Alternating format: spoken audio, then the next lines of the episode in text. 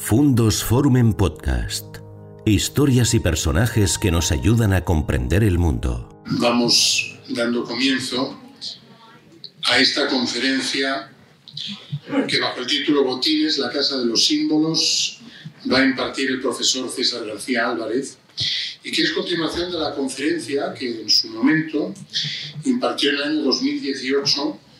eh, en el marco del ciclo Gaudí en León 125 años después. En esta conferencia, el profesor García Álvarez nos descubrió una interpretación de la simbología del entramado simbólico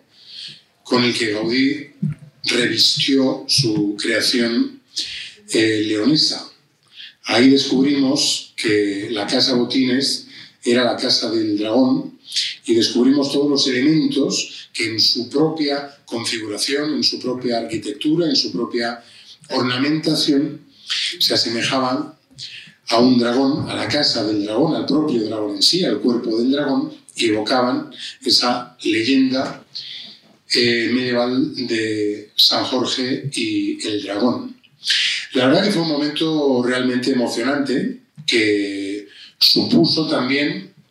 el inicio de un proceso de descubrimiento del edificio, de su circunstancia, también obviamente de todo ese entramado simbólico que yo les decía, y ahí se produjeron algunos hallazgos notables, como esos, esas pequeñas cabezas de dragón que encontrábamos coronando las torres del edificio y que no venían sino a ratificar la teoría del profesor García Álvarez.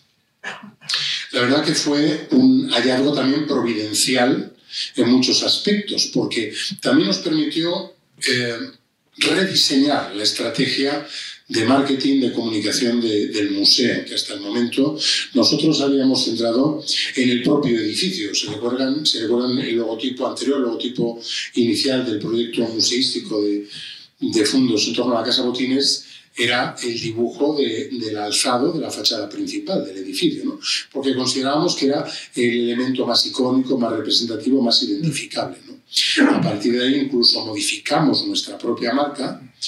y es el San Jorge y el Dragón, la escultura de San Jorge y el Dragón, que preside el frontispicio de la puerta principal del edificio, la que representa desde entonces a nuestro museo. ¿no? Y ahí eh, construimos la marca La Casa del Dragón, que es el claim que acompaña la promoción que realizamos del Museo Casa Botines Gaudí. Les contaré como curiosidad que cuando nosotros registramos la marca La Casa del Dragón,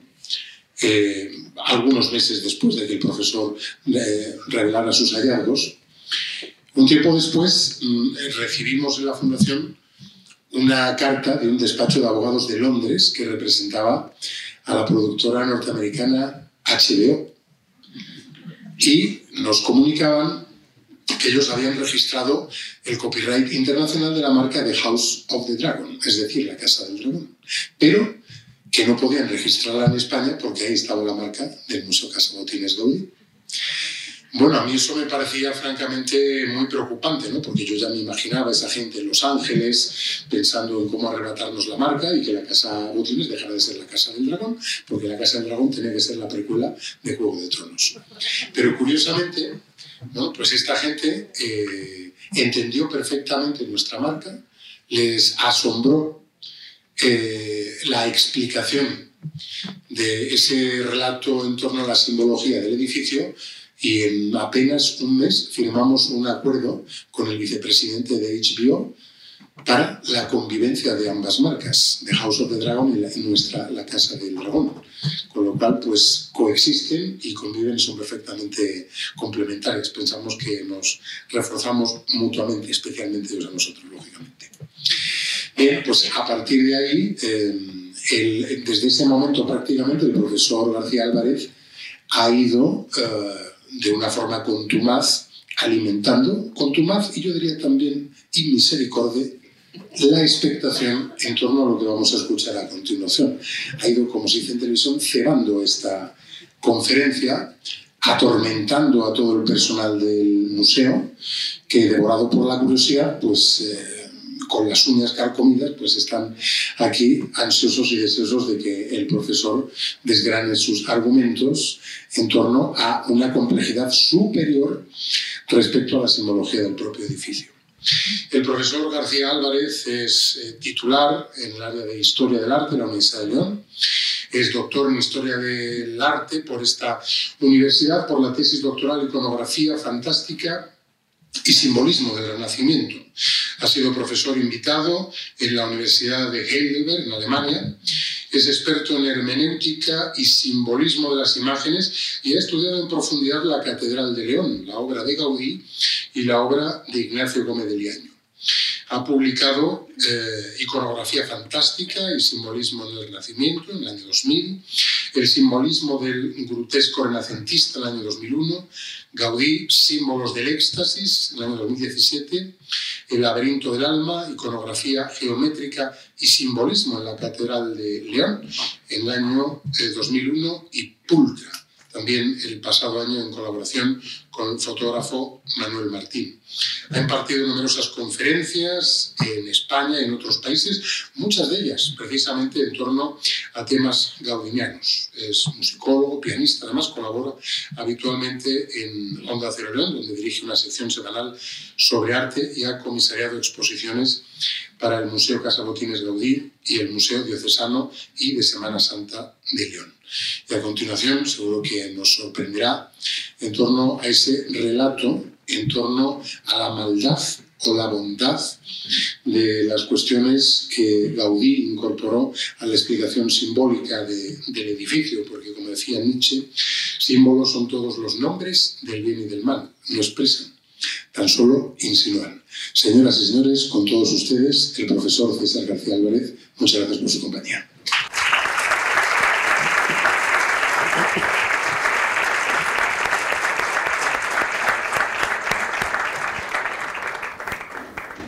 Muchas gracias, José María, por esta cálida presentación. Eh, yo voy a ser rápido, denso, me temo en algunos aspectos porque tengo muchísimo que contar. Es verdad que he alimentado de un modo quizá un poco cruel la expectación acerca de las dimensiones simbólicas de la Casa Botines que he ido desvelando y descubriendo a lo largo de los últimos años y que complementan, no anulan, pero sí que enriquecen la simbología de botines como Casa del Dragón que propuse ya hace casi cuatro años. Y la primera parte de la conferencia muy rápidamente va a ser un resumen apresurado de las razones que me llevaron a considerar botines como la Casa del Dragón y dedicaré el resto de la conferencia a desvelar, aunque sea de un modo mucho más apresurado de lo que me gustaría, el resto de riquísimas dimensiones simbólicas que Gaudí introdujo en las que espero que a partir de ahora se considere ya una de sus verdaderas obras maestras. La he titulado Botines la casa de los símbolos porque pido perdón al departamento de marketing, pero no sé que después de mi conferencia, si me toman en serio, cómo se va a denominar eh, botines en relación con su simbología, porque sí puedo garantizar que algunas de las dimensiones simbólicas de las que voy a hablar son tan potentes o más como un dragón, y pocas dimensiones simbólicas hay tan potentes en la historia humana como un dragón. Este es el plano de la Casa Botines, que todos conocemos, su fachada, aquí en este es el libro en el cual expuse por primera vez parte de mis interpretaciones simbólicas que se cifraban en aquel momento, en el año 2017-2018, en torno a unas pocas dimensiones simbólicas. En primer lugar, a la consideración de Botines como un palacio de invierno, motivada, luego profundizaremos un poco en esto porque volverá a aparecer, por el impacto que el durísimo clima leonés hubo de ejercer en un Gaudí que llegaba de un clima mediterráneo y que se encontró además, con toda seguridad, con unas nevadas y heladas inmisericordes. Para él realmente, aunque haya muy poca distancia geográfica en latitud, en realidad León pertenecía al Polo Norte y como tal concibió eh, Botines como una especie de castillo de hielo, luego veremos además hasta qué punto, que reflejaba por un lado, las soluciones prácticas de em, eh, colocar el techo en modo apuntado con pizarras para que la nieve resbalara, calcular también la piedra de la fachada para que igualmente la nieve quedara prendada y produjera efectos que ahora mismo en el estado actual de la fachada están un poco perdidos, pero estoy seguro de que se recuperará, y también como una forma de indicar si se invierte, que esta vez no lo he traído, como una especie de cubo de hielo que se va derritiendo hacia el cielo, de acuerdo con el concepto de arquitectura invertida que utilizó tantas veces Gaudí. En esta maravillosa foto se puede ver, por ejemplo, algunos de los habitantes primeros de la Casa Botines en un día de nevada y cómo la nieve queda prendada, prendida, atrapada en las anfractuosidades de la piedra para producir la impresión de que dentro, y además no sabemos hasta qué punto, dentro de un poco se sabrá, los habitantes vivían en un verdadero castillo de cuento, de cuento de hadas y además de unos cuentos de hadas muy precisos. Bien, la presencia del dragón se debía a la presencia constante y obsesiva del dragón en la obra gaudiniana, desde el dragón que guarda los pabellones de la finca Well, que esconden además un secreto astronómico, que también están ligados a la idea de la curación por el agua, una idea que volverá a reaparecer en la conferencia, ligados a la propia idea de las fauces del dragón como un arco parabólico, la presencia del dragón salamandra en el Parque Well, también ligado en cuanto a imagen del dragón ladón a la purificación de las aguas de una Cataluña primordial, cuyo trípode de Delfos la identifica con el espacio esencial, el propio dragón serpentino, que es el banco del Parque Well, castigado por el sol, castigado por los elementos, que al mismo tiempo es la serpiente Pitón, que al mismo tiempo es la serpiente de la Virgen Apocalíptica, que de un modo invisible sobre los cielos eh, castiga y al mismo tiempo purifica a la ciudad de Barcelona, y también la presencia de ese banco corrido que serpentea y que rodea al campo del sol, al campo de las ideas platónico, que ahora no tengo tiempo de explicar, pero que muestra el sentido ascensional de purificación y de curación que está presente en la mayor parte de las obras gaudinianas.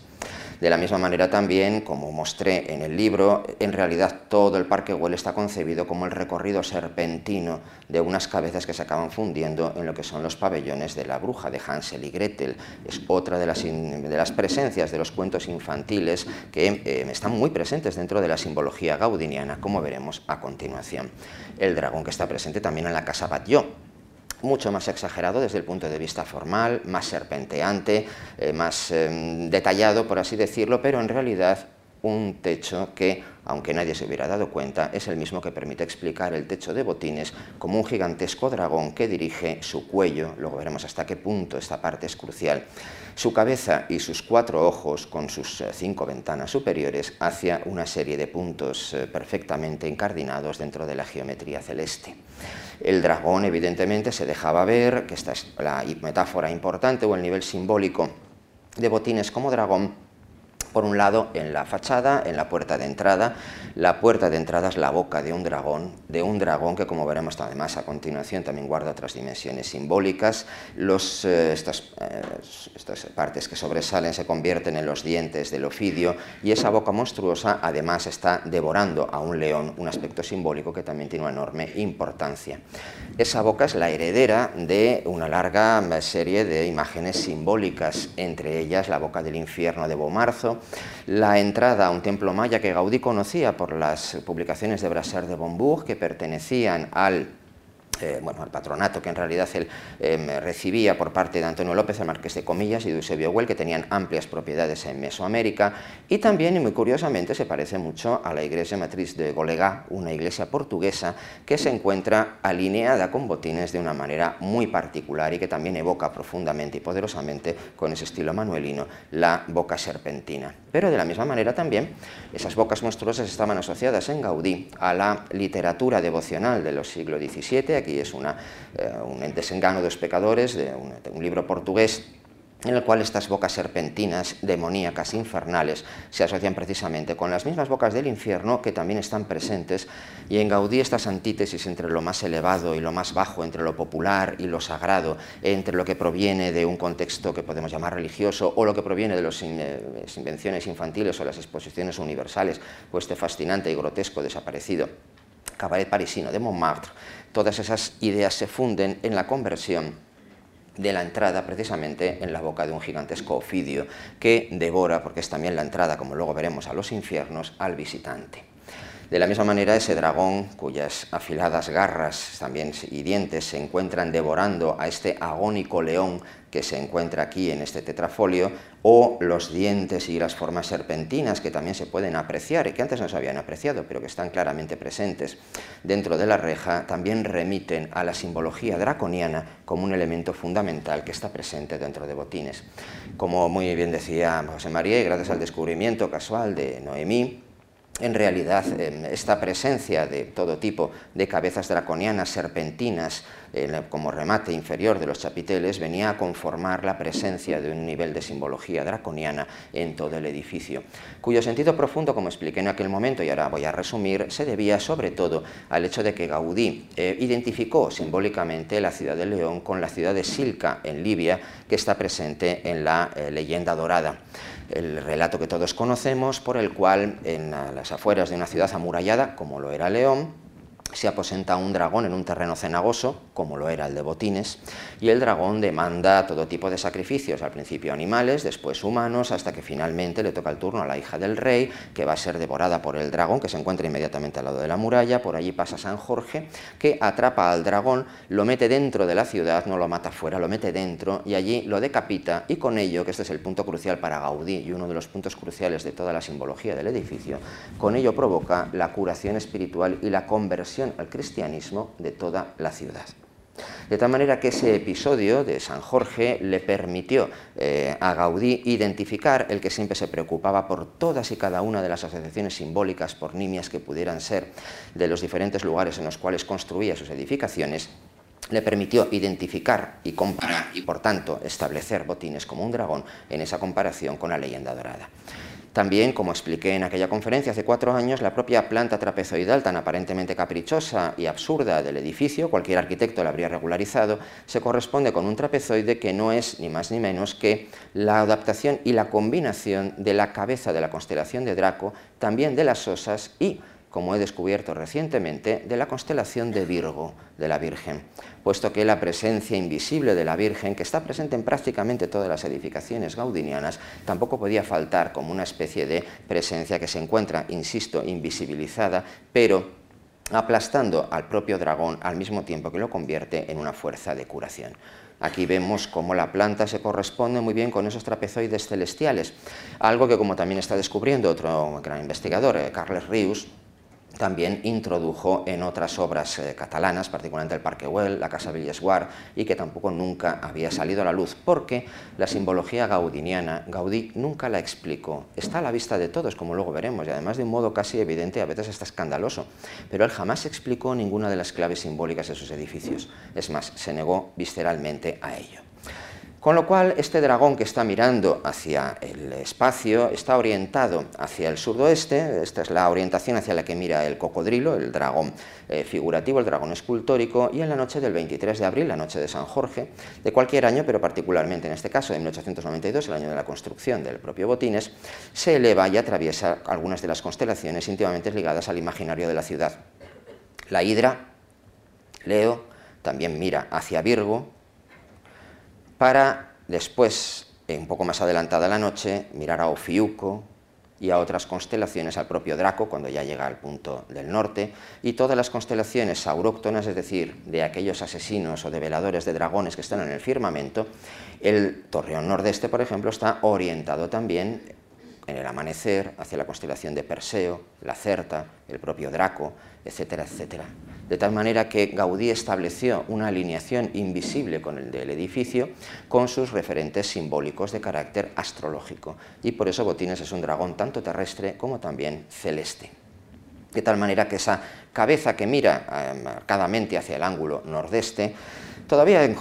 encierra algunos misterios y algunos pequeños enigmas que no he sido capaz de desentrañar. Me quiero centrar además particularmente en uno que supone además un cambio, como ahora veremos, entre la planificación original del edificio y lo que finalmente materializó, que es el conjunto de las veletas, algo que, y de las agujas de los remates, algo que Gaudí cuidaba de una manera extraordinaria y que son extraordinariamente igualmente enigmáticas. Todavía no hemos podido descifrar, por ejemplo, las que se encuentran coronando el conjunto del eh, Palacio Güell o tampoco las que se encuentran coronando el resto de los edificios. Son particularmente densas de muchos puntos de vista.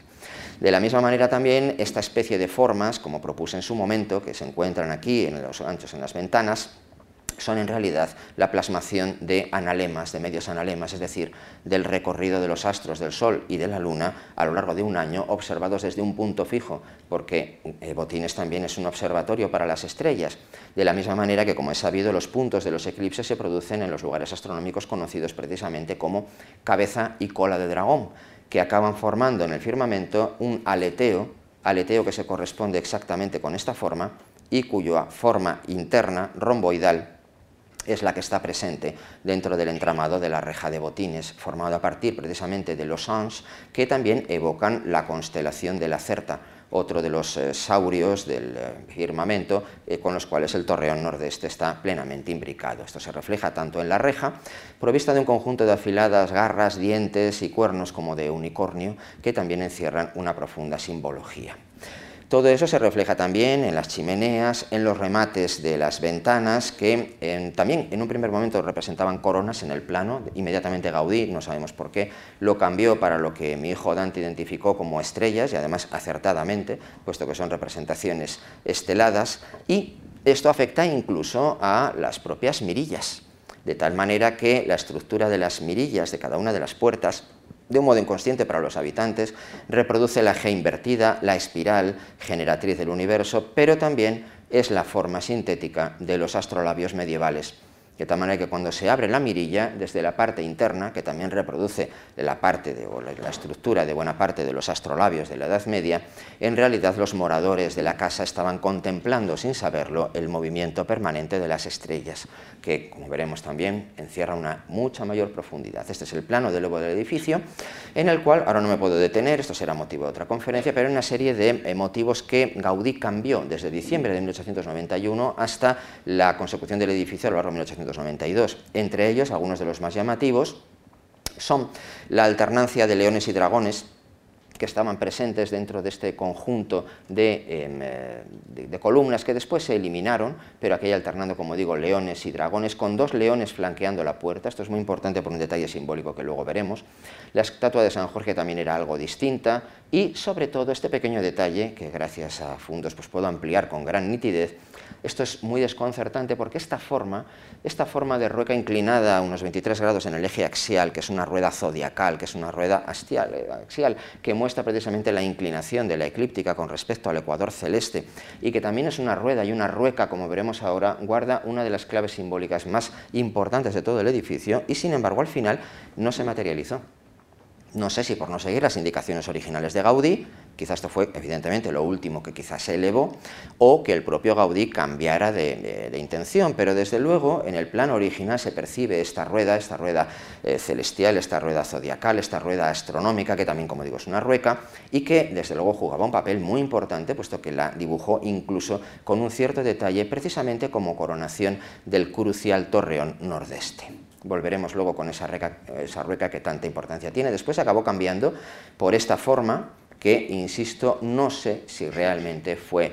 el cambio obra gaudiniana o se debió quizá a alguna intervención de última hora que no viera factible realizar el único elemento del edificio que, como digo, se cambia de un modo radical con respecto al propósito gaudiniano. También en aquel momento propuse esto ahora lo tengo que ampliar. En, un primer momento pensé que lo tenía que cambiar, porque la orientación del eje axial, que la he medido de todas las maneras, de a dónde mira el eje central del torreón nordeste, como luego veremos, mira un lugar más asombroso todavía que este. Pero uno de los ventanales mira exactamente hacia aquí. Los cuatro ventanales están orientados del dragón hacia puntos muy concretos. Y la orientación de una de las ventanas atraviesa muy cerca, pasa muy cerca de comillas, pasa por Arosel, pasa por Aseleguido, que es uno de los modelos esenciales, como luego veremos, de la estructura de botines, para llegar a París que también es otro de los lugares simbólicos de mayor importancia, donde residió Viollet-le-Duc, donde la concepción de la arquitectura, tal como Gaudí la acaba heredando, empezó a cristalizarse. Estas eh, alineaciones me parecían bastante chocantes cuando me encontré con la obra que no conocía de Carles Rius, que determinaba que la Casa Bellesguard, además de un modo paralelo en el tiempo, em, estaba orientada hacia precisamente esos mismos modelos, estableciendo una especie de red nordeste que es realmente desconcertante y que con toda seguridad tendrá que ser investigada, aunque luego veremos algo más acerca de estas orientaciones. El dragón cocodrilo además está mirando también hacia unos lugares realmente curiosos, puesto que su dirección sudoeste, curiosamente, atraviesa, cuando se mide, todos los lugares templarios importantes de Portugal, incluyendo también la iglesia de Golega que se encuentra aquí en Tesantarem y muy cerca de Tomar, y está orientada directamente o mira directamente ese ángulo sudoeste, como digo, hacia todos los enclaves importantes tanto de batallas como de posesiones templarias y termina en Lisboa exactamente en la Torre de Belém, que como he sabido, de acuerdo con la tradición templaria, luego volveremos a los neotemplarios, que tanta importancia debieron tener en los años de formación de Gaudí, eh, la Torre de Belém es en la tradición esotérica del mundo templario uno de los lugares a los cuales después de ser atacados por Felipe el Hermoso de Francia, los templarios pierden sus posesiones, se van con sus naves y acaban siendo acogidos por el rey de Portugal. Y en Portugal acaban fundando la Orden de Cristo, que es la continuación directa de la Orden del Temple. Pues bien, uno de los motivos simbólicos del, más llamativos, porque es el bonete africano del dragón, al mismo tiempo también evoca, aparte de las torretas, que también recuerdan un poco a las cuatro de Botines, pero evoca el remate tan peculiar y tan templario de este conjunto, incluyendo también las cruces de cuatro brazos que con tanta insistencia Gaudí incluyó en buena parte de sus edificios. De la misma manera, y en verano, en el curso de, verano, di a entender también que em, Gaudí había calculado las alineaciones dentro de la propia ciudad del propio Botines, y realmente es desconcertante que los puntos cardinales y las orientaciones de los lados del edificio acaben llevando en el ángulo nordeste hacia Santa Marina. Santa Marina fue además matadora de un dragón, un detalle que prácticamente casi nadie sabe en su geografía, pero que es crucial.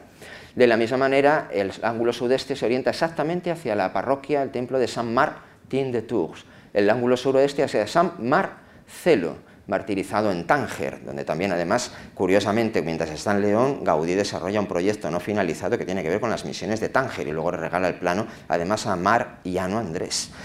El eh, San Marcos, el que es el león del tetramorfos, forman esa especie de cruz, mientras que los ángulos puros están asociados por un lado con la catedral, al este con la Virgen de Regla, al sur exactamente con la Virgen del Mercado, al oeste exactamente con la Virgen del Camino y al norte con un poquito de desviación hacia San Isidoro. San Isidoro, además, en aquel momento Gaudí lo pudo ver, que lo hubo de visitar, hay un episodio pintado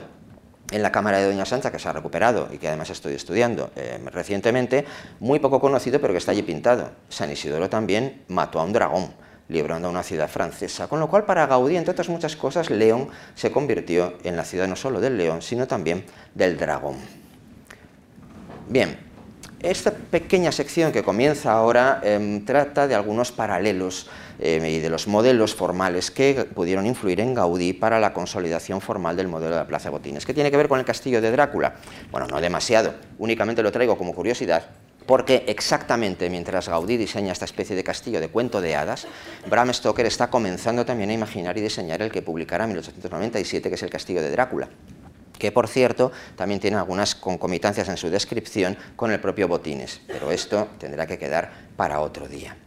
Porque eh, la segunda dimensión simbólica, una de las primeras que quiero hoy empezar a, mostrar, es que Gaudí es un, eh, Botines es un palacio, un castillo de cuento de hadas, que por cierto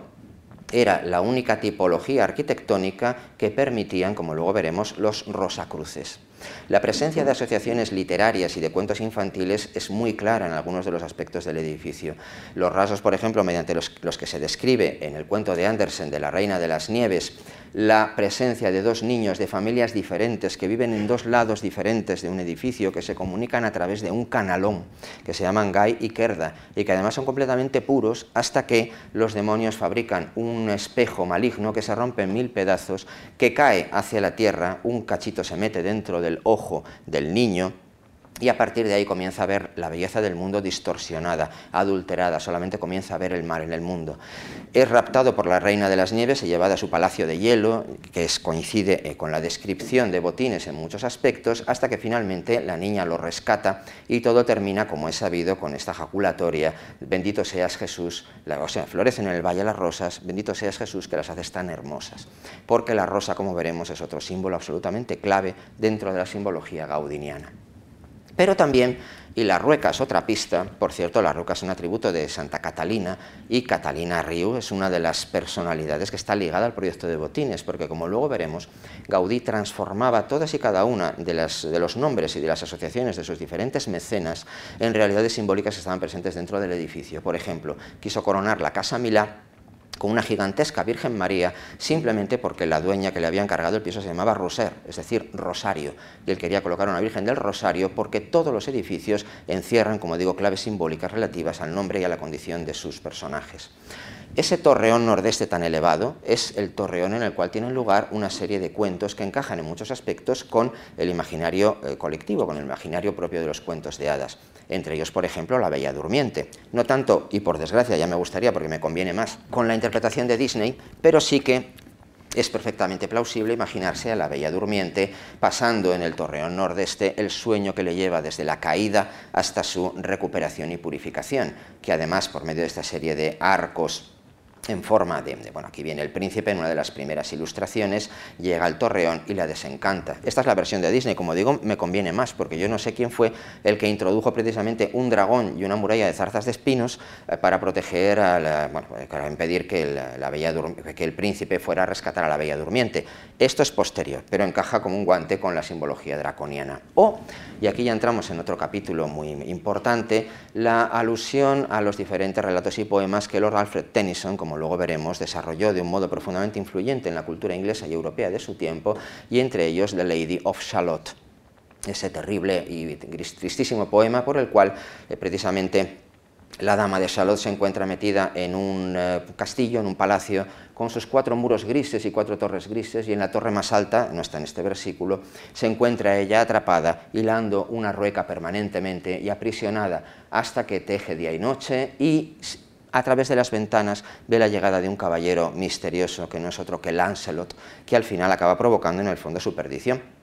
Porque para salir del castillo y dirigirse hacia Camelot, la dama de Shalott, como es sabido, acaba cogiendo una barca, se ahoga y se canta la triste historia de la dama de Shalott, que está aludida precisamente en Botines.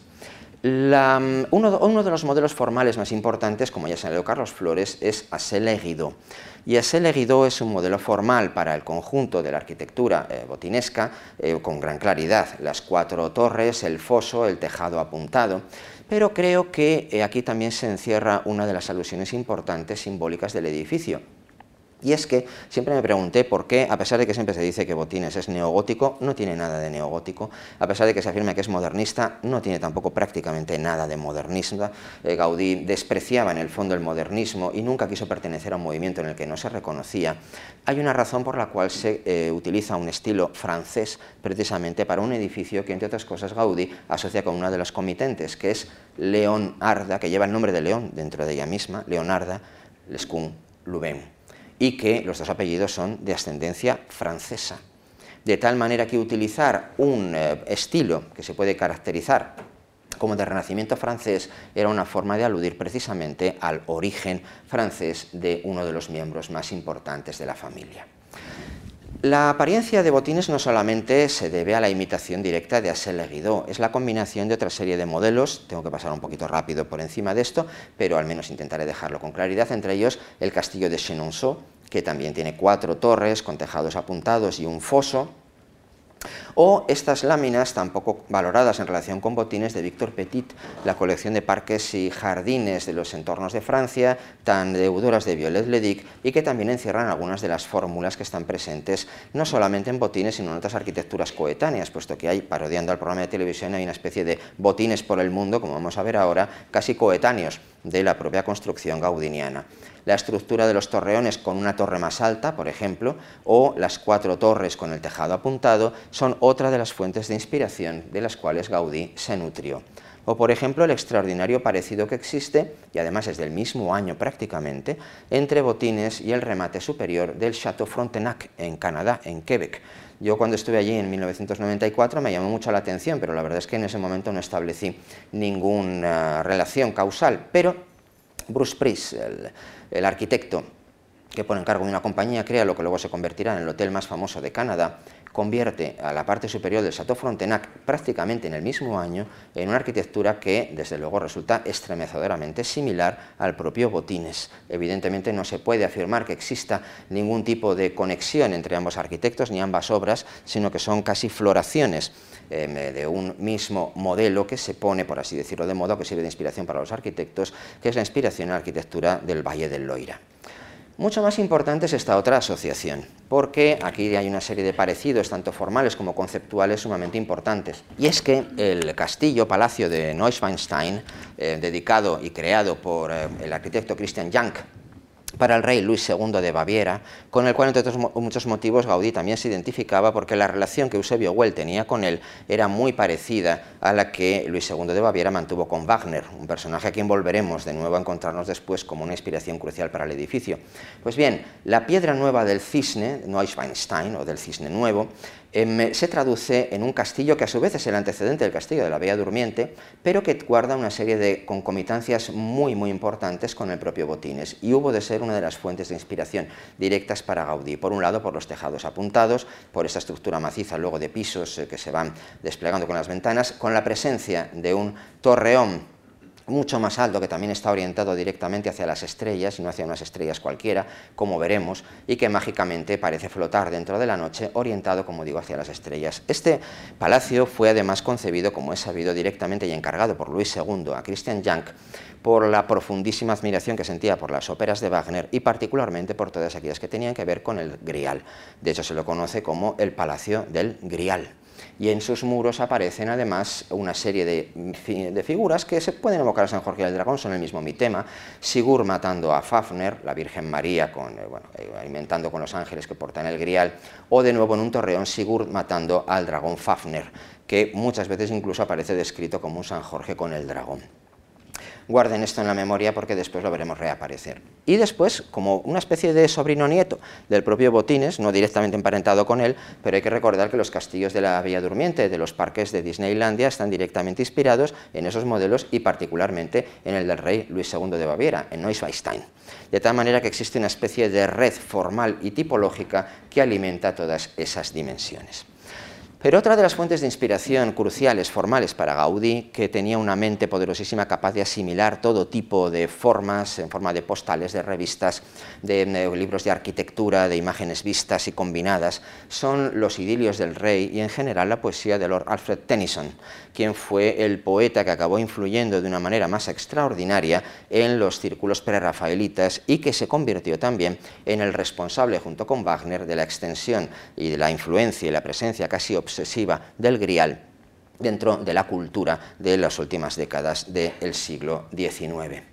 En los idilios del rey, como es sabido, se narran poéticamente en largos poemas los, eh, el, romance de Lancelot con Ginebra, adulterino, eh, la relación de, Merlín con Viviana, la propia historia del Santo Grial, y también en las fabulosas ilustraciones de Gustavo Doré aparece la arquitectura de Camelot representada con unos modelos de los cuales también se nutrió Gaudí de un modo decisivo. un conjunto de torres, tejados apuntados, modelos, aquí los tengo un poquito más aislados, este es Lancelot que se dirige hacia Camelot y, como se puede también apreciar, estas imágenes están profundamente emparentadas, no solo formal, sino como veremos luego, simbólicamente con el conjunto de los elementos que inspiraron a Gaudí para convertir a Botines en una casa de cuento.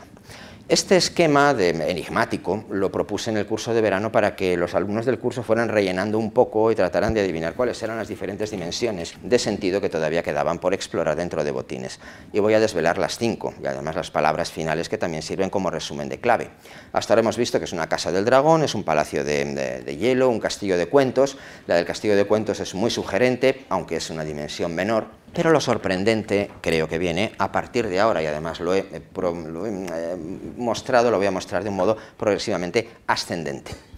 La siguiente dimensión simbólica tiene que ver con esto. Y es que, como eh, pues, muy bien advirtieron de otros, Carlos Varela, aquí presente, Irene del Canto, que también está por aquí, en realidad hay una serie de aspectos que encajan muy bien con, entre la estructura, sobre todo del Torreón Nordeste, en realidad de todo Botines, con la Divina Comedia puesto que la descripción que Dante efectúa de la ciudad de Dite, la ciudad infernal, que además se atraviesa a través de una boca infernal, como la propia entrada de Botines en el infierno, muestra que la estructura de los nueve anillos que están presentes en esta esquina tan importante del edificio, la del Torreón Nordeste, es sumamente similar a la forma que tradicionalmente, esto es solamente un ejemplo, el que imaginó Botticelli, tienen los diferentes círculos del infierno. Y si la parte infernal se corresponde con los círculos del infierno, a medida que ascendemos, las terrazas del purgatorio se corresponderían con los niveles ascendentes dentro del torreón y, sobre todo, el punto crucial de Botines y una de las obras maestras, no solamente de la arquitectura gaudiniana, sino me atrevería a decir que de todo su tiempo, que, por ejemplo, impresionó vivísimamente a Carlos Ríos cuando estuvo en verano, no lo conocía y quedó absolutamente transformado, es el interior del torreón nordeste, al cual volveremos en muchas ocasiones durante lo que queda de conferencia, porque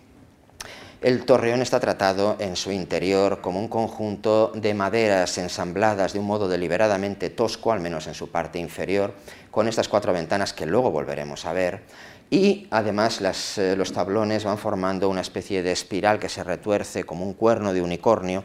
y formando progresivamente círculos, como veremos, menos toscos hasta llegar a la perfección regular de la comunicación a través de estas ventanas con el conjunto del chapitel.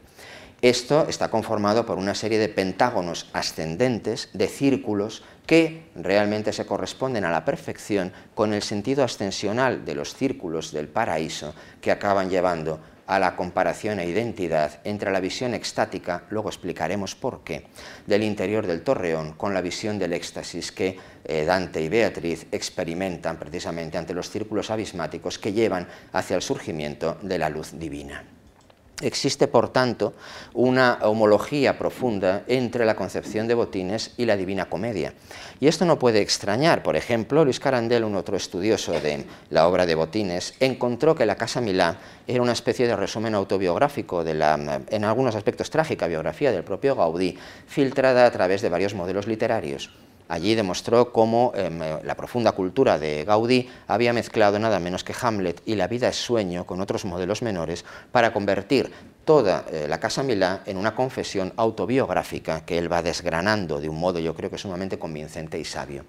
Aquí en Botines, como también veremos, Gaudí fusionó, porque hay que aclarar que en simbología no existe ningún problema que se pueda relacionar con la lógica antitética aristotélica. En la lógica racional, si algo es A, no puede ser B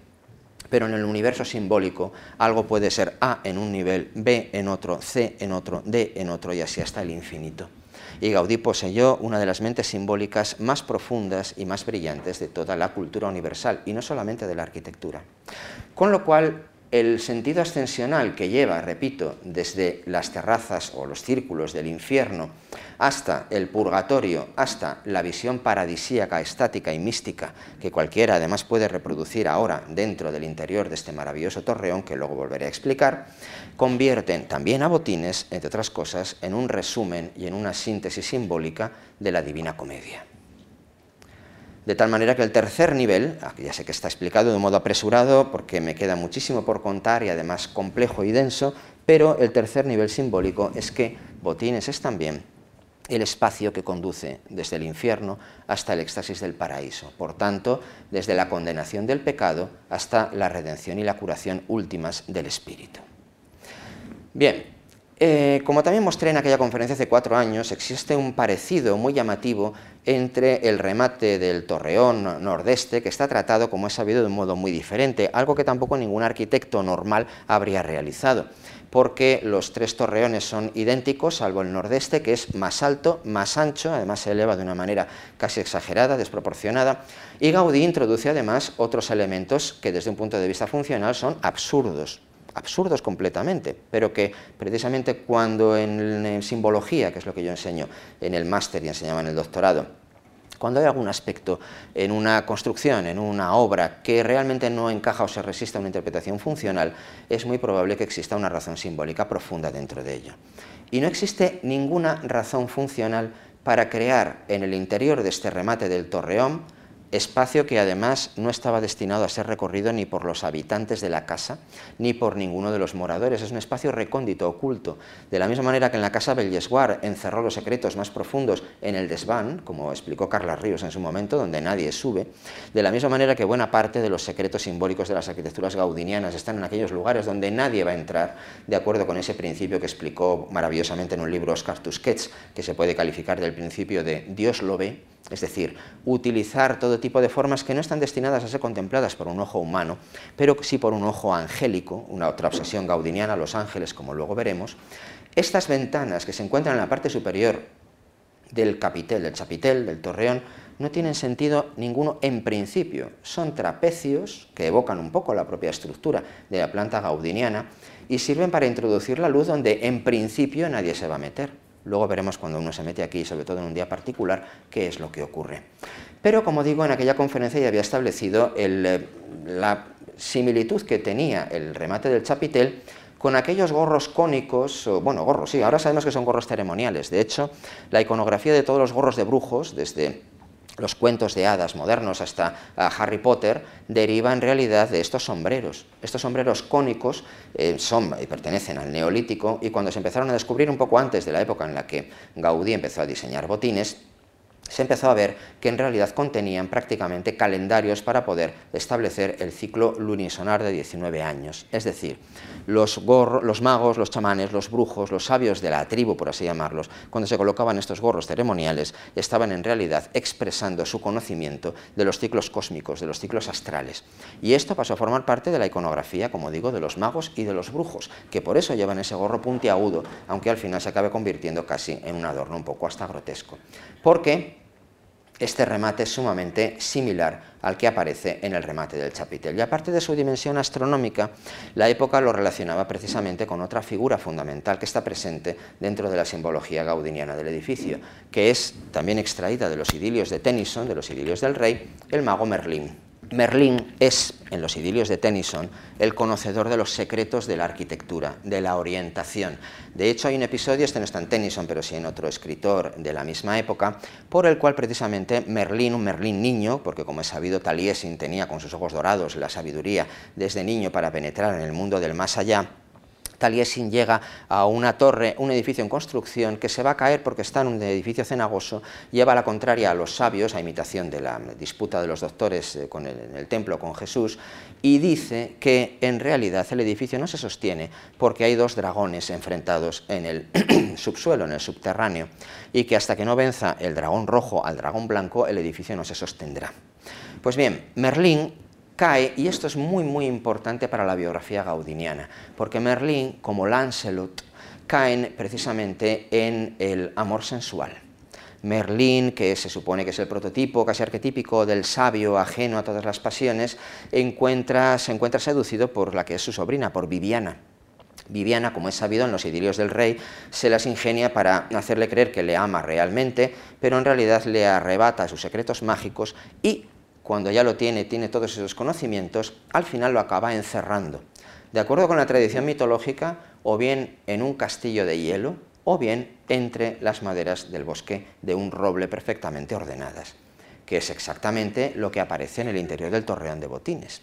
Además, ya en la época, eh, y Gaudí lo hubo de conocer porque circulaba en muchas revistas, estas dos oquedades se conocen como la cueva de Merlín, precisamente, eh, Merlin's Cave, y Gaudí las conoció y creo que las introdujo como un pequeño eh, guiño también a la presencia de lo merliniano dentro del edificio en estas dos absurdos por el, desde el punto de vista funcional ventanales que sirven para comunicar los dos lados del edificio. Esta utilización de todo tipo de citas que provenían del imaginario popular, de las postales, de las revistas, Gaudí era particularmente sensible a todas y cada una de estas asociaciones simbólicas, pero todo culmina en lo que también es, aparte de ser el paraíso de la Divina Comedia, que por cierto, antes no lo dije, pero culmina en un pentágono exacto y por tanto culmina en la rosa, en la rosa cándida, en la rosa de San Bernardo, en la rosa mística. Esa rosa del paraíso, el punto en el que culmina toda la visión extática del torreón interior de Botines, también es al mismo tiempo esa rosa con la cual, como luego veremos, se herirá un personaje y bordarán tres, gotas de, de sangre, o es también la rosa del cuento de la doncella de las nieves. y es también la estructura arbórea en la cual quedó prendado, caído, atrapado por su caída en la sensualidad, luego veremos hasta qué punto eso tuvo importancia para Gaudí, el mago Merlín. También es al mismo tiempo ese pentágono, eh, y también tiene mucho que ver con Tannhäuser, una ópera de Wagner, y con el significado del pentágono, porque es la muestra simbólica del movimiento de Venus en el firmamento. Como es sabido desde los pitagóricos, luego lo transmitió la propia astrología árabe, parte de cuyos arcos se inspiran en el movimiento de los astros en el firmamento, el pentágono está íntimamente unido a la rosa, esta es la rosa de Reus,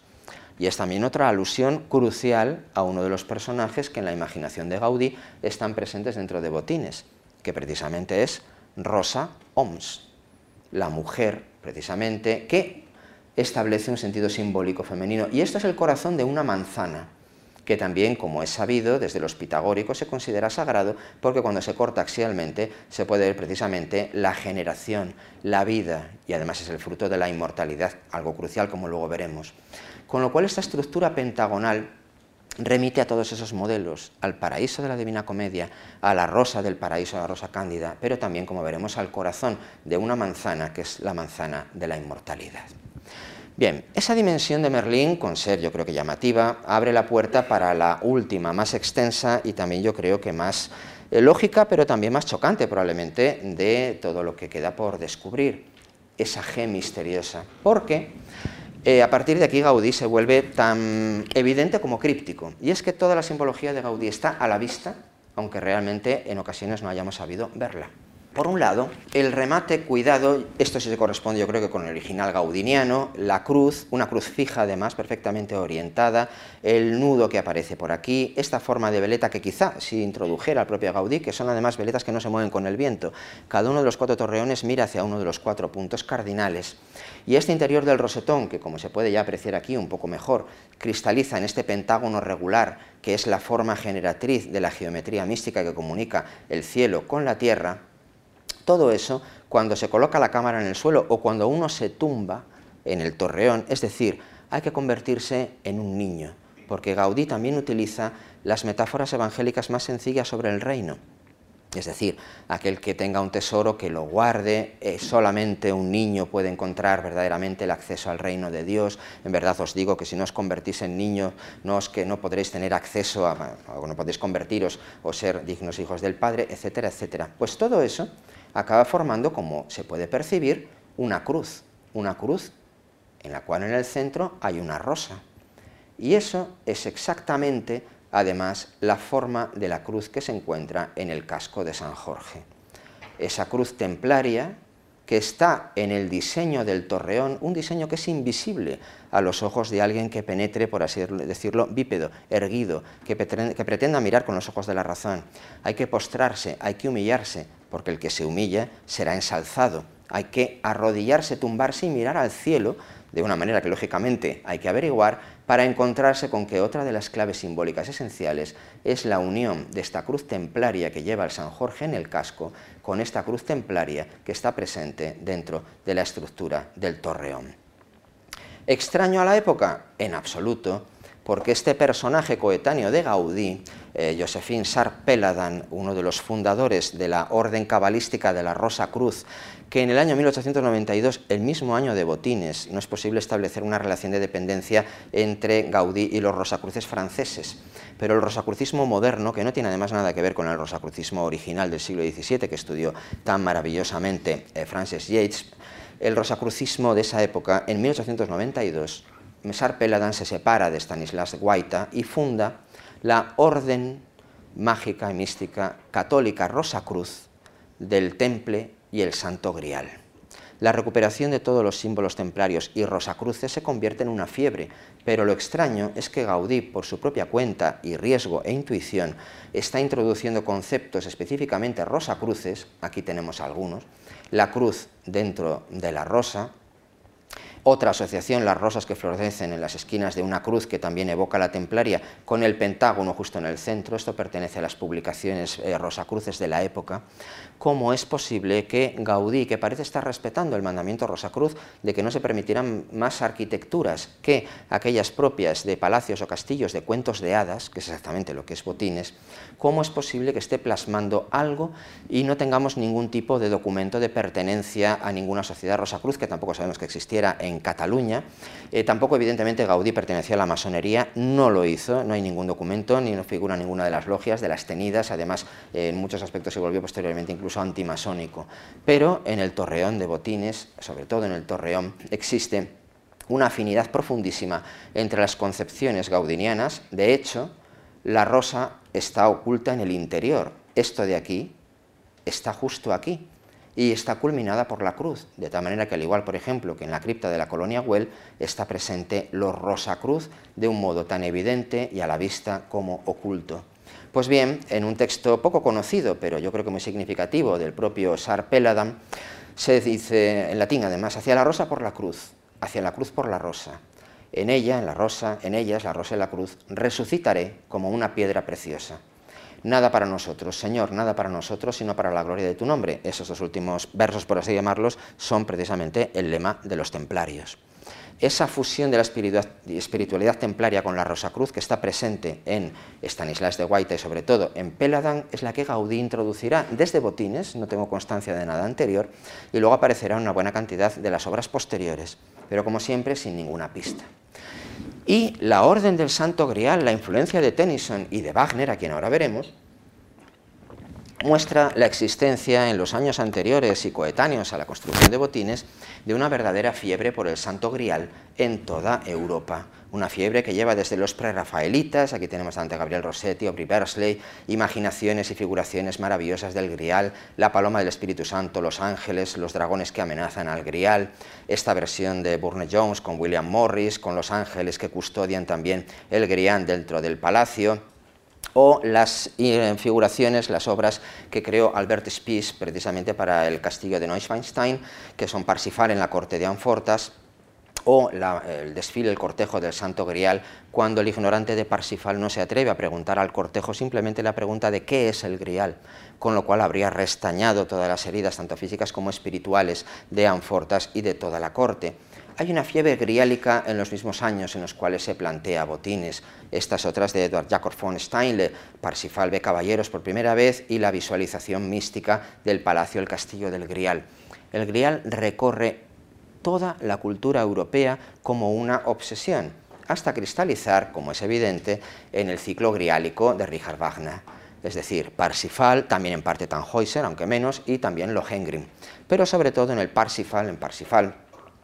en eh, la década de los 80, antes de morir, eh, eh, Wagner establece una auténtica fiebre parsifálica y griálica por toda Europa y particularmente en Barcelona, porque como es sabido, cuando los barceloneses esperaron para poder representar Parsifal fuera de Bayreuth a que eh, cesaran los derechos de autor, y, diez minutos antes, prácticamente incluso haciendo trampa, empezaron a representar, como digo, diez minutos antes de que los derechos de autor eh, caducaran, por así decirlo, para acoger la primera representación de Parsifal dentro, o fuera, mejor dicho, de los muros de Bayreuth. ¿Qué tiene que ver todo eso con botines? Pues lo vamos a ver ahora, porque el grial, tanto en la ópera de Wagner, que cura y eh, restaña las heridas físicas y espirituales de Anfortas y de los caballeros caídos porque han caído en pecado con las muchachas Flor, eh, en el castillo de Klingsor, dan lugar luego al poder regenerativo, curativo, espiritual, aquí lo tenemos por ejemplo en esta maravillosa ilustración al libreto, el grial se convierte flanqueado por los ángeles en la forma de curar las heridas. Y aquí tenemos además, dentro de los idilios del rey, a dos personajes fundamentales que se dicen hacia Camelot y que experimentan esto. Porque esto está extraído, no me he dado tiempo de traducirlo, lo traduciré ahora, lo fundamental, una visión precisamente la que experimenta en el primer poema Lancelot, que es uno de los que ve el grial, pero como ha caído, como ha pecado con Ginebra, no es digno de recibir la visión del grial. De hecho, tampoco Parsifal verá el grial, pero tampoco podrá haberse curado del todo. Hay que esperar a Galahad y posteriormente también a Lohengrin para encontrarse con caballeros puros que son dignos de recibir toda la iluminación cristiana del propio grial. Aquí en este poema se dice, contemplad las torres encantadas de Carbonic. Carbonic es otro nombre de Corbenic, que es otro nombre de Camelot. Y como ya han adivinado, Botines es, entre otras cosas, Camelot, como vamos a ver ahora. Un castillo sobre una roca, allí bueno, llega Lancelot, se enfrenta contra dos grandes bestias que se oponen a su entrada por la puerta entra por la puerta y luego le llama una voz como de una alondra desde las alturas que canta desde la más alta torre, es decir, desde la torre más elevada, hacia el este, sube mil escalones, penetra con dolor, algo muy gaudiniano que ahora no puedo del todo explicar, como en un sueño que pareciera durar para siempre, alcanza una puerta, la atraviesa porque detrás hay una luz en una rendija, y escucha un himno que dice gloria y alegría y honor a nuestro Señor y al santo velo del grial. Y entonces en su locura atraviesa la puerta que cede y percibe una especie de brillo, un calor, y entonces mira hacia arriba y percibe cómo el santo grial desciende de los cielos acompañado de los ángeles. Lo que pasa es que al final Lancelot no puede aceptar plenamente la visión del grial. Eso, esa torre elevada, los escalones, el pasillo, es exactamente lo que ocurre en el torreón nordeste, como vamos a ver ahora, de Botines. Y en otro punto del poema se describe también el descenso del Santo Grial, que aparece precisamente en una habitación que al principio está oscura, es esa estancia, pero luego dentro de un rayo dorado desciende el Santo Grial, con un color como de rosa roja, asociado por tanto a la imagen de las rosas, como si estuviera vivo, hasta que los muros de mi habitación estuvieron empañados con colores rosáceos que saltaban en el muro algo que como veremos es exactamente lo que ocurre en el interior del propio Botines. Y entonces la música se desvanece, el grial pasó, eh, cayeron los rayos, de los, bueno, salen también eh, intuiciones en forma rosada y el santo grial se manifiesta de esta manera. Esto es el interior y la visión, por tanto, no solo del paraíso de Dante, sino es el lugar de la visión del grial de un castillo que es Camelot, que es al mismo tiempo el resto de castillos artúricos, que es también botines. Pero si acabáramos con esto, podrían todos ustedes decir, bueno, esto no muestra nada. Evidentemente, es solamente una interpretación, pero como muy bien dice Victoria Cirlot en sus conferencias y textos maravillosos sobre el grial, el grial tiene una manifestación o una parte visible y otra parte invisible. Y esa es la parte interna, la parte que podemos calificar de esotérica, de oculta, que además, y aquí hay otro pequeño apéndice, se produce a través de un espacio que, aunque haya sido alterado en la restauración, esencialmente mantiene su condición de pasillo casi iniciático, a través del cual, al igual que eh, aquí Gaudí lo mostró en el curso de verano, en este pasillo que lleva hacia el torreón y hacia los ojos del dragón y hacia ese espacio mágico, está directamente inspirado, por un lado, en las cuevas neolíticas que empezaban a descubrirse en la época de Gaudí y que tanto le fascinaron, espacios que ya en su momento fueron interpretados como de muerte y de renacimiento físico, asociados a lo funerario y al renacimiento espiritual en el interior, pero también incluso en las formas se parece mucho a las arquitecturas micénicas que él perfectamente conoció y que conducen también, esto es la tumba de Atreo, conducen desde un pasillo iniciático hasta la creación, que se parece incluso formalmente a los círculos eh, formales que están presentes en Botines, de un espacio en el cual, en forma de colmena, el cuerpo del rey esperará su futura resurrección.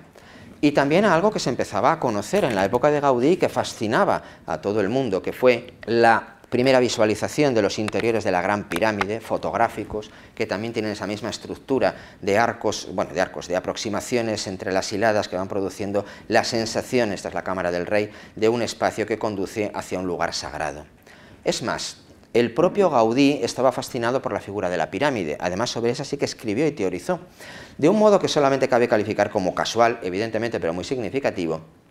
cuando desde un edificio que debe estar al fondo de Ordoño II se contempla ya Botines construido con la catedral, se percibe que la forma piramidal del edificio y de Botines encaja a la perfección como si fuera el cuerpo central de la recién restaurada catedral, de tal manera que la punta de la pirámide se corresponde exactamente con el interior del óculo. Una imagen realmente llamativa y poderosa. Pero es que además en la época empezaron se empezaron a producir por parte sobre todo de Charles Piazzi Smith el culto a las orientaciones. el estudio de a dónde conducían no solamente las cámaras interiores de la Gran Pirámide, que ya entonces se suponía que estaban alineadas con estrellas de particular importancia ligadas a la muerte física y al renacimiento del rey, sino también el estudio de las alineaciones de los monumentos megalíticos. Los primeros estudios sobre las alineaciones de Stonehenge, por ejemplo, datan también de unos cuantos años antes de la creación de botines y hubo de ser un aspecto que fascinó a Gaudí porque introdujo, como estamos empezando a desvelar, la presencia de esas orientaciones y alineaciones de los edificios hacia lugares absolutamente sagrados. Pues bien, ese pasillo es el que conduce, introduciendo una idea de muerte y de renacimiento espiritual, cuando uno recorre esos pasos y mira hacia arriba, se encuentra, por tanto, con esa visión simbólica del cáliz, del paraíso, de la rosa mística, y experimenta, por tanto, una muerte de lo físico y un renacimiento en lo espiritual. Con toda justicia se puede afirmar, por tanto, que este es el espacio de la visión interna de la iluminación del Santo Grial, del renacimiento personal espiritual. Pero es que tampoco esto sería más que un pequeño indicio. Bueno, en la época, en 1893, Rogelio de Gusquiza, un eh, dibujante y pintor que conoció a Richard Wagner además y también fascinado por el Parsifal, creó, por ejemplo, esta magnífica imagen de una copa, la copa griálica, la copa del Parsifal, amenazada por un dragón, protegida por los ángeles, por la lanza de Anfortas, que es otro de los símbolos fundamentales de que aparece en el Parsifal de Wagner, la lanza de Anfortas, como es sabido, es aquella lanza que era la lanza de Longinos, había herido a Cristo, del, costado de Cristo habían salido las gotas de sangre, el reguero, que se suponía que también otorgaba, aparte del poder político absoluto, la posibilidad de la curación de las heridas espirituales de la humanidad. Pues bien,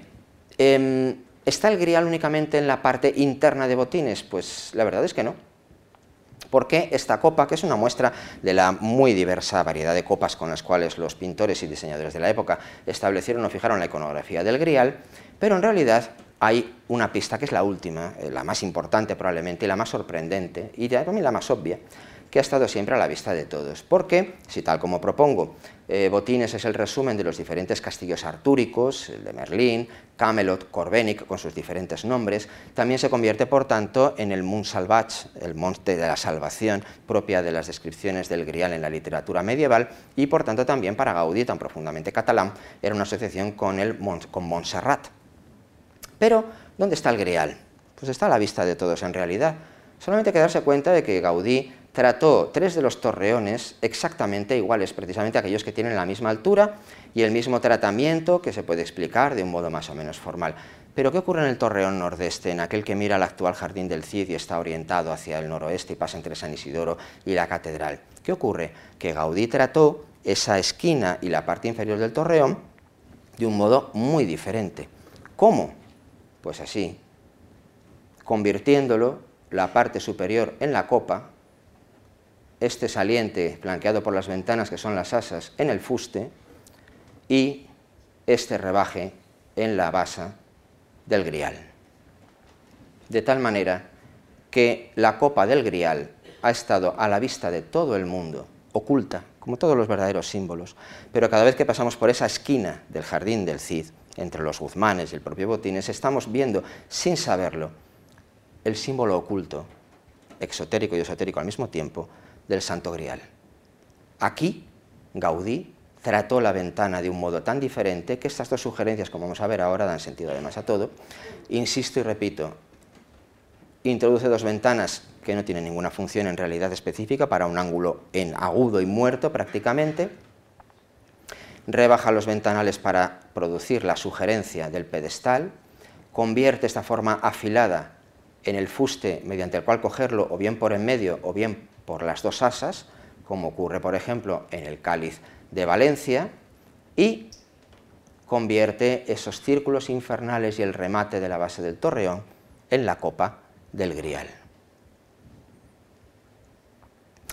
Las fuentes de inspiración, evidentemente se puede ahora especular con que Gaudí hubiera podido conocer el cáliz de Urraca, lo hubiera contenido, pero la verdad es que formalmente no se parece en nada. Sí se parece más al cáliz, algo de Valencia un poquito, pero desde luego tiene la forma de una copa, porque además cuando ahora se contempla de este modo, vemos que de un modo ostentoso y al mismo tiempo oculto, la copa del grial ha estado siempre presente delante de nuestros ojos y sobre ella se apoya además el torreón, que no solamente es el purgatorio, que no solo es la cabeza del dragón, sino que es también evidentemente la lanza, el grial y la lanza, la lanza de Anfortas, aquella que precisamente está, en este caso casi rascando, picando los cielos para producir la curación de las heridas espirituales. Además, aquí tenemos de nuevo, esto permite entender el perfil de las formas de las ventanas, puesto que, también otro secreto que dejo perfectamente a la vista, al igual que en el Palacio Episcopal de Astorga se pueden entender los perfiles de las ventanas del propio palacio como evocaciones de los mártires, de los santos locales, Aquí los perfiles de las ventanas son claramente los inferiores con esas flores de lis que evocan lo francés, pero que desde luego se convierten en las muchachas flor del segundo acto del Parsifal de Wagner, con las cuales han pecado carnalmente los caballeros del Grial, porque la parte superior, las ventanas superiores, son la alternancia entre el perfil de un guerrero y esta especie de perfil de un tríptico pictórico que son los ángeles con las alas abiertas. De tal manera que, al igual que en toda la arquitectura gaudiniana posterior, lo que tenemos aquí es un conjunto de alusiones perfectamente claras a un desarrollo profundamente operístico. Aquí tenemos las muchachas flor, las flores de lis, y aquí en la parte superior los perfiles de los caballeros del Grial y de los ángeles. Y además, Gaudí introdujo una última orientación, porque he estado mirando durante mucho tiempo a dónde se orienta exactamente el ángulo exacto del torreón nordeste, con su desviación de 13 grados norte. Pues bien, cuando ese ángulo exacto, sobre todo en la parte inferior, en la copa, se traza sobre el plano, lo más asombroso es que se produce una alineación típicamente gaudiniana nueva, porque por donde pasa, pasa muy cerca de Tintagel, pasa cerca de otros espacios artúricos, pero sobre todo desemboca en Glastonbury, y Glastonbury, como es sabido, es el espacio. Bueno, aquí tenemos además otro aspecto muy significativo, y es que este es un mapa de las llamadas líneas ley. Las líneas ley, lo explico muy muy rápidamente, se considera que son un trazado de las líneas, por así llamarlas, energéticas de la Tierra, algo que también comienza a estudiarse por la moderna astroarqueología en el siglo XIX, que Gaudí tiene que conocer, además de un modo espectacular, y una de las líneas ley fundamentales prácticamente transcurre, no pasa exactamente por León, pasa casi por Burgos, pasa prácticamente también por el mismo lugar de Inglaterra, por Glastonbury, pero es verdaderamente llamativo el hecho de que además esas líneas se acabaran entendiendo muy rápidamente con el nombre céltico de Wibres, es decir, dragones, de serpientes y luego han pasado a esta especie de tradición esotérica del siglo XX, como que los arquitectos perfectamente sensibles a las energías de la Tierra perciben por dónde pasan esas energías, las buibres o dragones, y trazan las formas de sus edificios, sus orientaciones y emplazamientos de acuerdo con ello. La Copa del Grial mira precisamente hacia Glastonbury, el lugar en el cual el Santo Grial, de acuerdo con la tradición, llegó en manos de José de Arimatea y el lugar donde también se encuentran la tumba de Arturo y de Ginebra. Ahí está, aunque es moderno, es del año 1920, pero ahí está el Jardín del Grial, el Pozo del Santo Grial y sobre todo la llamada Glastonbury Tor, la puerta de Glastonbury. Porque también Glastonbury se supone que es, con esta terraza supuestamente laberíntica, incluso zodiacal, se supone que se corresponde precisamente con el emplazamiento de Avalon. Avalon es el lugar en el cual el rey Arturo, como es sabido, fue llevado después de ser herido en la batalla, eh, fue llevado por Morgana y por otras mujeres hacia esa isla, la isla de las manzanas y la isla del castillo en espiral. Este castillo en espiral se llama en céltico Caer Sidi y tiene exactamente la misma estructura, los mismos nombres. Se llama Inisgitrin, la isla o palacio castillo de cristal, y al mismo tiempo es la isla de Avalon. Es el castillo en el cual las almas, cuando llegan al punto central de la torre, experimentan la muerte y ascienden en espiral hacia el cielo y se encuentran con una rosa y con una manzana en la parte superior. Y ese alineamiento corresponde además exactamente a dónde está mirando con toda exactitud la copa de que ha tallado a la vista de todo el mundo y tan a la vista que está oculta y nunca se había visto, Gaudí en relación con el mito griálico. Y ese Glastonbury es, por tanto, Inisgitrin, es Caer Sidi, es Avalon, y es una mezcla de aspectos de simbología de carácter céltico irlandés que se estaban recuperando precisamente en todas esas décadas en las cuales Gaudí experimentaba esa formación. Además, y esto es algo que todavía no, pues no puedo revelar del todo, pero eh, esta dos sucesión de dos arcos góticos cuando se mira a través de ella, se supone que es el pasaje hacia el otro mundo. De tal manera que quien pasa por la puerta de Glastonbury y esos dos arcos góticos sucesivos experimenta una muerte y un renacimiento espirituales. Esto es Glastonbury, este es Innisgitrin, esto es Caer City, esto es Avalon y esto es el referente al cual mira el torreón iniciático de Botines. Porque el eh, Gaudí experimentó, y todavía no puedo decirlo del todo, pero aquí en, en León experimentó una transformación espiritual absolutamente decisiva el Gaudí que nos describen algunas fuentes, mundano, casi incluso un dandy, incluso hasta anticlerical, según algunas fuentes que ahora se ponen un poco en cuestión. Desde luego el Gaudí que me pasa por tierras leonesas, que conversa con el obispo Joan Grau, que también experimenta una serie de sensaciones eh, dentro de la ciudad leonesa, experimenta una transformación, una transformación espiritual muy profunda. Y como es sabido, cuando marcha de León para ya no volver, cuando llega a Barcelona sufre una crisis espiritual tan profunda que decide no comer, castiga el cuerpo, está al borde de la muerte. De hecho, hasta sus confesores y sus ayudantes espirituales le tienen que decir que por favor que no se castigue tanto y a partir de ahí emerge un Gaudí completamente nuevo. Y ese Gaudí ha muerto y ha renacido en León y ha convertido Botines en el testimonio de su propia muerte y renacimiento espiritual. Por eso, con el equipo de Fundos y con Irene, la fotógrafa, les propuse ir al interior del torreón en el amanecer, en la noche y el amanecer, lo más cercano posible al cumpleaños de Gaudí, que es el 26 de junio, y que tan cercano está al solsticio de verano, que es el lugar en el cual el Sol viaja más al norte y se acerca, por tanto, más precisamente a ese norte celestial, ¿Y qué es lo que ocurre eh, al anochecer? Estuvimos allí desde las 5 de la mañana, grabando, fotografiando, y lo que ocurre es, luego eh, intentaré poner el vídeo porque es algo realmente mágico, y es que de la oscuridad total y absoluta, ese torreón más elevado revela para qué sirven esas ventanas, esos ventanales. Son lo primero que se ilumina en la ciudad de León, mostrando un pentágono absolutamente plateado, esos rayos de luna de los cuales desciende la luz del santo grial para aquel que, quizá como un templario, se postre mirando hacia arriba. El resultado, que lo tengo aquí en un vídeo y creo que lo podré mostrar, espero que funcione, el resultado es muy acelerado, es el resultado de horas de grabación, pero es esto.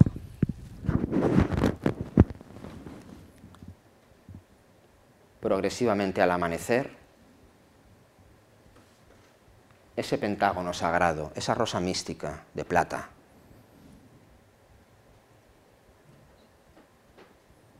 Va produciendo, iluminando el resto de pentágonos, provocando que la luz de la salvación, de la punta de la lanza, cure diariamente al propio espectador que allí se encuentre, y en realidad es la propia luz salvífica del Grial, la luz del paraíso, que aparece diariamente en la ciudad de León, prácticamente como una especie de milagro repetido, como digo, diariamente, oculto y al mismo tiempo a la vista de todos. De tal manera que esto es en el fondo el secreto último de Gaudí. Y esto explica también el por qué los diferentes personajes están subsumidos bajo los caracteres al mismo tiempo mágicos, literarios, operísticos, que convierten a Mariano Andrés, a Simón Fernández, a Jan Mons, a Rosa Oms, a Catalina con su rueda y a todas las asociaciones que el Gaudí experimentó con los diferentes personajes que se vieron de comitentes y los convirtió en realidad en protagonistas inconscientes e involuntarios de un palacio, una casa, que es un castillo de cuento de hadas, pero que sobre todo es el lugar en el cual, y ahora vamos a ver cómo se unen, viven dentro de un dragón y viven al mismo tiempo dentro de la síntesis de los diferentes palacios artúricos, aquellos cuya esquina se convierten en el Santo Grial y en la lanza de Anfortas, mirando precisamente hacia una dirección del espacio que cada día reproduce todas esas estructuras. Por eso Botines es un palacio de hielo, un castillo de hielo, es un castillo de cuentos, es la casa del dragón, pero también es la síntesis de la Divina Comedia con un alto valor biográfico. ¿Por qué digo lo de la biografía? Ahora es el momento de explicarlo. Como muy bien explicó Carandel en su interpretación del techo de la Casa Milán, Gaudí, como es sabido, no se casó nunca, nunca tuvo en principio, y sobre todo desde que marchó al parecer de León, ningún tipo de, trato carnal, vamos a llamarlo así, e incluso, si hemos de hacer caso a Carandel, introdujo una serie de em, vasijas rotas, vidrios feos y una cruz que va desde una torrecita que le representa a él hacia lo que Carandel identifica como unas prostitutas. Y eh, Carandel supone que el único contacto carnal de Gaudí, del cual se debió arrepentir posteriormente siempre, debió ser alguna forma de contacto con la prostitución. Eso lo dice Carandel. Sea o no sea así, el caso es que Gaudí sí que experimentó siempre la necesidad, como explico en mi libro, de em, sufrir el dolor más intenso para poder eh, encontrar también finalmente el éxtasis curativo y la redención más absoluta. Y eso es lo que es en el fondo, esas C y esa R, es lo que es Botines, porque el dragón produjo la curación, la salvación y la conversión de toda la ciudad de León, en ese caso de Silca, en el relato original, al cristianismo y por tanto el ascenso o la curación hacia la verdadera fe por parte de eh, los habitantes de la ciudad. Y al convertir a Botines en el castillo, en el palacio del Grial, lo que está mostrando es hasta qué punto, combinando esos referentes literarios y operísticos wagnerianos, él mismo deja testimonio permanente en arquitectura de la propia muerte y renacimiento que experimentó en la ciudad de León. De tal manera que ya para terminar, no existe ninguna contraposición entre el dragón y el grial, entre el castillo, entre Camelot, Corbenic, Glastonbury, Avalon, Caer City, entre todos estos espacios, porque si en la parte superior el techo, la cabeza del dragón, se encuentra con la lanza de Anfortas, sostenidos ambos por la luz del grial, pues para poder expresar el poder salvífico tanto de la visión del grial y su luz y de la sangre de Cristo, que gotea de la rosa exactamente igual que en el Parsifal. Parsifal, como es sabido, comienza con tres gotas de sangre sobre la nieve, que representan precisamente la pérdida de la madre y al mismo tiempo también las gotas del Redentor que marcan el camino para el héroe, para el propio Parsifal. Pues bien, esta unión, el ascenso del infierno al purgatorio, al paraíso, a la muerte y al renacimiento a través del pasillo que en el torreón encuentra su verdadera culminación. Y la combinación del grial que siempre ha estado a la vista de todos, la copa, y de la lanza de Anfortas, muestra hasta qué punto Gaudí convirtió a Botines en una expresión suprema de su propia simbología personal, de cómo fue capaz al mismo tiempo de aunar elementos y formas simbólicas que se estructuraban de acuerdo con unos ecos absolutamente universales y permanentemente presentes en las formas de la cultura de su época para poder expresar y crear una arquitectura que, como todas las suyas, estaba encaminada no solamente hacia la comodidad física, que también, sino sobre todo hacia la curación y hacia la redención. Por eso, Botines, Casa del Grial, Castillo de Cuentos, Divina Comedia y sobre todo Paraíso Iniciático, Cruz Templaria y Palacio del Grial es una de las construcciones más asombrosas de todo Gaudí y también una de las cimas de todo el simbolismo y la simbología, me atrevería a decir casi que universales. Y nada más. Muchas gracias.